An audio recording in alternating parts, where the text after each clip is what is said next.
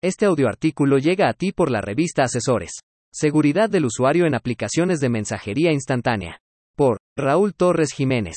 Ya es innegable que las comunicaciones por medios de mensajería instantánea es el pan nuestro de cada día, que tenemos serias dificultades cuando se cae una de estas aplicaciones, y vemos como las normativas de protección de datos personales cada vez son más severas con los operadores de estas plataformas. Sin embargo, existe un núcleo que depende de los usuarios, el cual es importante tener en cuenta, porque es ese hueco el que utilizan los hackers para vulnerar nuestras conversaciones y realizar actos delictivos a costa de nosotros. Actualmente, están enviando mensajes tanto en correo electrónico y ahora en mensajería instantánea con mensajes como, tienes una oferta de trabajo, tu amigo tiene algo que mostrarte, está siendo buscado por la Policía Nacional, etc. En cuanto abres la liga anexa, el hacker tiene acceso a tu cuenta, además de que podrían llegar mensajes vía SMS como, tu cuenta de WhatsApp está siendo registrada en un dispositivo nuevo. No compartas el código con nadie. Si desinstalas la aplicación y la vuelves a instalar y oprimes el código, en ese momento, ya habrás perdido tu cuenta. Bueno, lo primero que se debe hacer es no perder la calma. Es muy probable que los ciberdelincuentes intenten entrar a tus demás contraseñas, por lo que se sugiere revisar la contraseña de seguridad de las conversaciones, sobre todo si como en el caso de WhatsApp el respaldo se hace por medio de la cuenta de Gmail. Ahora bien, lo segundo es avisar vía tus redes sociales que sufriste un ataque informático en tus palabras. Es importante señalar que los ciberdelincuentes atacan normalmente en la madrugada, cuando el usuario está normalmente durmiendo. Lo siguiente es avisar por otros medios a tus contactos, para que te saquen de los grupos familiares, de trabajo o de otro tipo donde te encuentres.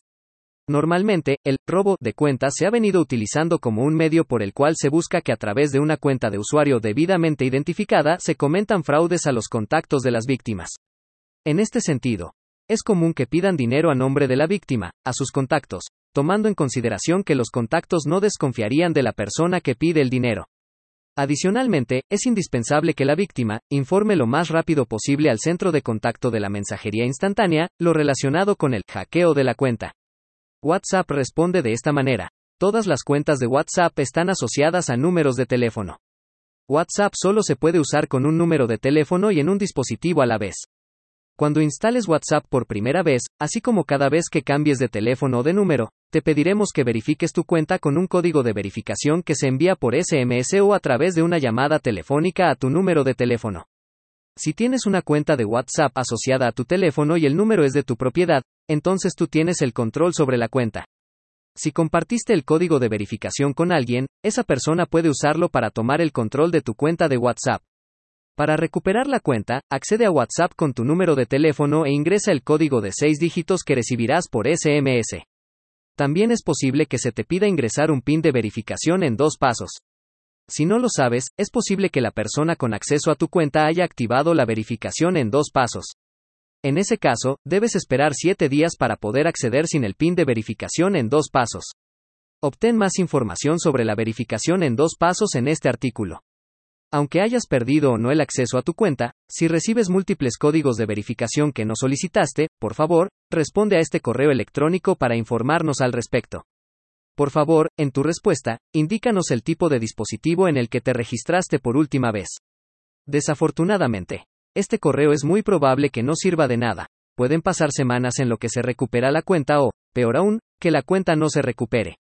Ahora bien, en el transcurso del tiempo es importante que, con los contactos más cercanos, se vaya solicitando que puedan realizar capturas de pantalla sobre cuando piden dinero y más cuando el defraudador envía también el número de cuenta y nombre de la persona a donde se espera recibir el depósito. Es relevante señalar que tanto la cuenta de depósito como el nombre asociado a la cuenta no corresponde con el de la víctima, por lo que es importantísimo advertir esta situación, además de que es altamente recomendable verificar si la víctima es quien realmente pide dinero. Lo normal es que cuando la víctima pide supuestamente dinero, los contactos llamen a la misma para corroborar este hecho, pero desafortunadamente, existen personas que no corroboran lo anterior y pueden llegar a depositar el dinero que se ha llegado a solicitar. Los delitos informáticos son cada vez más recurrentes, y desafortunadamente no tenemos un marco legal suficiente en el país. Podría decirse que para eso está la policía cibernética, pero, lamentablemente, no tiene incidencia en este tipo de hechos. Entonces, lo mejor será presentar una denuncia formal, ya sea contra quien resulte responsable, o bien contra la persona que haya pedido el dinero, así como el número de cuenta bancario de depósito en caso de que se conozcan, que es muy probable que sean falsos también. Dada nuestra precaria legislación en la materia. En la Ciudad de México, por ejemplo, se encuentra contemplado el delito de usurpación de identidad en los siguientes términos. Artículo 211 bis. Al que por cualquier medio usurpe, con fines ilícitos, la identidad de otra persona, u otorgue su consentimiento para llevar a cabo la usurpación en su identidad, se le impondrá una pena de 1 a 5 años de prisión y de 400 a 600 días multa.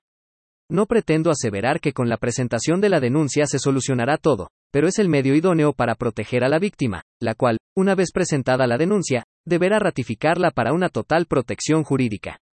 Por otro lado, ya sea que se recupere la cuenta de mensajería instantánea, o en caso de tener que dar de alta una nueva cuenta, así como las otras cuentas vigentes de mensajería instantánea, se sugiere lo siguiente. Verificar las condiciones de seguridad y privacidad de las cuentas. Revisar las cuentas de respaldo de información de las aplicaciones de mensajería instantánea. Modificar o activar el PIN de seguridad de 6 dígitos, al menos en WhatsApp y Telegram. Activar la verificación de dos pasos. Tener una cuenta de correo electrónico. Solicitar un informe de la cuenta. En su caso, activar códigos de bloqueo. Revisar los dispositivos donde esté vinculada la cuenta.